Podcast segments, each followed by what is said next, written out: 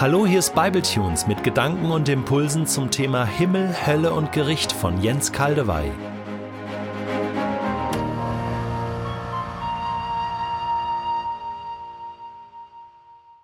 Wir behandeln in diesem Bibletunes noch einmal den Text aus Offenbarung 14, 9 bis 12. Ich lese ihn wieder aus der Elberfelder Übersetzung vor. Und ein anderer dritter Engel folgte ihnen und sprach mit lauter Stimme, wenn jemand das Tier und sein Bild anbetet und ein Mahlzeichen annimmt an seine Stirn oder an seine Hand, so wird auch er trinken vom Wein des Grimmes Gottes, der unvermischt im Kelch seines Zornes bereitet ist. Und er wird mit Feuer und Schwefel gequält werden vor den heiligen Engeln und vor dem Lamm. Und der Rauch ihrer Qual steigt auf von Ewigkeit zu Ewigkeit, und sie haben keine Ruhe Tag und Nacht, die das Tier und sein Bild anbeten, und wenn jemand das Mahlzeichen seines Namens annimmt. Hier ist das Ausharren der Heiligen, welche die Gebote Gottes und den Glauben Jesu bewahren. Die meisten bibeltreuen Kommentatoren legen diese Stelle aus im Sinne einer ewigen bewussten Qual der Anbeter des Tieres vor den Engeln und vor dem Lamm Gottes, Jesus Christus. Das ist tatsächlich eine Deutung des Textes, die ins Auge springt. Sie scheint offensichtlich. Das erkenne ich an und akzeptiere diese Auslegung als wirkliche Möglichkeit. Sie ist aber dennoch schwer anzunehmen. Ja, sie ist bedrückend. Und sie steht im Widerspruch zu anderen Aussagen der Schrift über das Wesen Gottes, über die Hölle, über sein Gericht. Ich wiederhole einige Bedenken. Es gibt Aussagen über Gott in der Bibel, die schlechter zu passen. Feuer und Schwefel vernichten Leben und erhalten es nicht. Aus der Frohbotschaft wird eine Drohbotschaft. Eine solche Auslegung ist den allermeisten Menschen unseres Umfeldes nicht erklärbar und führt bei den meisten Christen zu einer Tabuisierung des Themas. Und diese Bedenken haben mich dazu geführt, den Text sehr genau anzuschauen, bis in jede Einzelheit und nach alternativen Auslegungen zu fahnden. Und die habe ich auch gefunden, auch in der Literatur und sie scheinen mir genauso gut begründet wie die Mainstream-Erklärungen. Ich stelle euch jetzt einige Argumente vor, doch urteilt bitte selber und vergleicht selber. Es steht wirklich viel auf dem Spiel und wir müssen uns jetzt einfach mal diesem Thema ewige Strafe oder nicht stellen. Erstes Argument. Die Symbolik von Feuer, Schwefel und aufsteigendem Rauch ist einigen Texten aus dem Alten Testament entnommen und kann deshalb ähnlich verstanden werden wie dort, nämlich als endgültige Vernichtung. Der Schreiber der Offenbarung greift ja durch das ganze Buch hindurch auf eine Fülle alttestamentlicher Symbole zurück, Bilder, Geschichten, Begriffe. 1. Mose 19. Da wird beschrieben, wie Gott Sodom und Gomorra durch Feuer und Schwefel vollständig zerstört. Die gleiche Begrifflichkeit. Abraham schaut von fern und sieht die Rauchsäule aufsteigen wie den Rauch eines Schmelzofens. Der aufsteigende Rauch, nicht nur bei Abraham, sondern immer und wieder überall in der Welt, bis heute war immer ein Zeichen, es ist etwas verbrannt worden, es verbrennt etwas. Die Rauchsäule über Sodom und Gomorra ist bis heute, fast 4000 Jahre später, eine bleibende Erinnerung an die Zerstörung gottloser Machtgebilde und geht wohl auch in der nächsten Welt nicht einfach vergessen.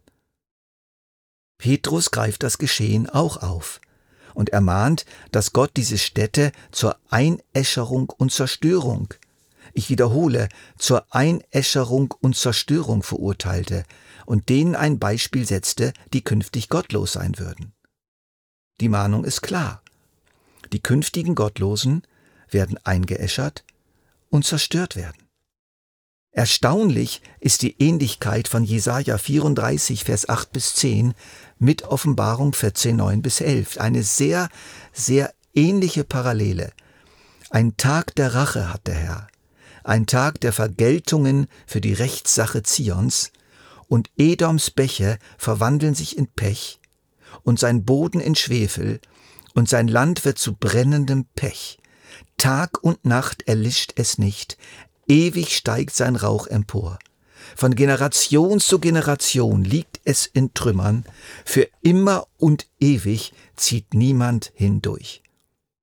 Also, wir haben hier den ewigen Rauch, wir haben hier die Begriffe Tag und Nacht, wir haben den Schwefel und das Brennen im Feuer. Und jeder weiß ja, dass es südöstlich vom Toten Meer, wo die Edomiter damals ihr Gebiet hatten, keine riesige, ewig brennende Grube aus Pech gibt. Weder das Volk noch das Land Edom sind damals nicht mit Feuer komplett verbrannt worden. Land und Volk wurden aber zerstört und für längere Zeit blieb das Gebet, Gebiet unbewohnt von Menschen. Es ist eine Bildersprache. Die Bildersprache von ewigem Feuer und ewigem Rauch wurde verwendet, um die Endgültigkeit und Gründlichkeit des zerstörenden Gerichts Gottes zu verdeutlichen. In der Sprachwissenschaft gibt es dazu den Begriff Hyperbole, bewusste Übertreibung, um etwas ganz klar auf den Punkt und an den Mann zu bringen. So wie wir sagen, es schüttet wie aus Kübeln. Wenn es wirklich so wäre, würde sich innerhalb Minuten eine zerstörende Flut entwickeln und wir würden alle ertrinken. Die Offenbarung verwendet eine hochsymbolische, extrem bildhafte und immer wieder auch übertreibende Sprache, die nicht wörtlich ausgelegt werden sollte. Zweites Argument. Der ewig aufsteigende Rauch der Qual kann als Erinnerungszeichen verstanden werden. Es gibt noch eine weitere Möglichkeit zu verstehen, dass der Rauch ihrer Qual aufsteigt von Ewigkeit zu Ewigkeit, nämlich im Sinne einer Erinnerung an diese gewaltige Zerstörung und dem damit verbundenen Schock, dem Entsetzen der Qual der Anbeter des Tieres, wenn ihr ganzes Reich zusammenkracht, wird man sich immer erinnern. Und da gibt es eine interessante positive Entsprechung in Jesaja 55, Vers 13. Gott verspricht hier die Wiederherstellung des Landes und des Volkes Israel und sagt folgendes. Statt der Dornensträucher werden Wacholderbäume aufschießen und statt der Brennnesseln schießen Myrten auf. Und es wird dem Herrn zum Ruhm, zu einem ewigen Denkzeichen sein, das nicht ausgelöscht wird. Diese Formulierung fand ich jetzt echt interessant. Zu einem ewigen Denkzeichen sein, das nicht ausgelöscht wird. Es gibt diese Denkzeichen.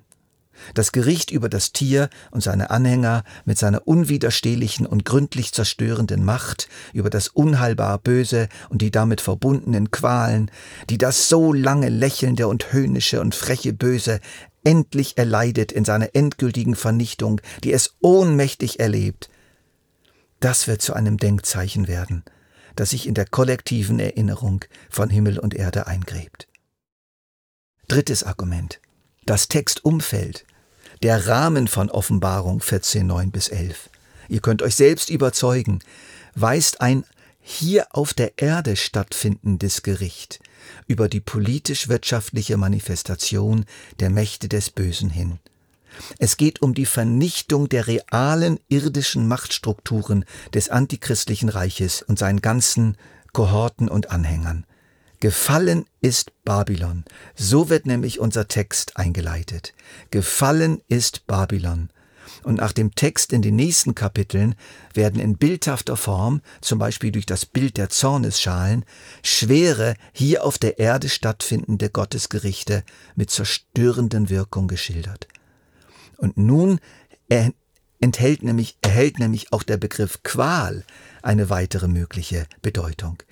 Es ist nämlich so, dass dieses Wort Qualen tatsächlich wieder auftaucht in der Offenbarung. Ich lese euch Offenbarung 18, 1 bis 10 und 15 bis 16. Wenn dann die Mächtigen dieser Erde, also nicht jenseits, sondern diesseits. Wenn aber die Mächtigen dieser Erde, die ihre Liebhaber gewesen sind und das ausschweifende Leben mit ihr in vollen Zügen genossen haben, den Rauch sehen, der von der brennenden Stadt aufsteigt, werden sie laut klagen und um sie weinen. Doch werden sie in weiter Ferne stehen bleiben, so sehr erschreckt sie der Anblick ihres qualvollen Endes. Was für ein Unglück werden sie rufen. Was für ein Unglück, Babylon, du große, du mächtige Stadt. Von einer Stunde auf die andere ist das Gericht über dich hereingebrochen. So werden die Geschäftsleute jammern, die mit all diesen Waren Handel trieben und Babylon ihren Wohlstand verdanken. Von Angst gepackt bleiben auch sie beim Anblick ihres qualvollen Endes in weiter Ferne stehen, laut weinend vor Schmerz und Trauer. Was für ein Unglück, werden sie rufen, was für ein Unglück. Es geht hier nicht um ewige Qualen, die nach dem Endgericht für ewig, in irgendeinem Bereich der unsichtbaren Welt stattfinden werden, sondern um höchst irdische Qualen derer, welche die totale Zerstörung alles dessen erleben, was sie in ihrer abgrundtiefen Bosheit zusammengerafft haben, ohne Rücksicht auf Menschen in eiskalter Selbstsucht. Bei diesen Argumenten will ich's belassen. Es gibt noch zwei andere, die ich aber aus Zeitgründen nicht mehr darlegen kann. Meine Sichtweise soll kein Gegenbeweis gegen die klassische Auslegung des Textes sein. Beweise gibt es hier nicht. Mir geht es nur darum zu zeigen, dass der Text tatsächlich anders gelesen werden kann. Es wird uns von Gott meiner Ansicht nach zugemutet, dass nicht alle Fragen von der Bibel eindeutig beantwortet werden. Lasst uns aber mindestens vorsichtig damit sein, gerade was das ewige Schicksal der Menschen anbetrifft, und die Ausgänge des Gerichts Gottes mit allzu großer Gewissheit etwas festzulegen.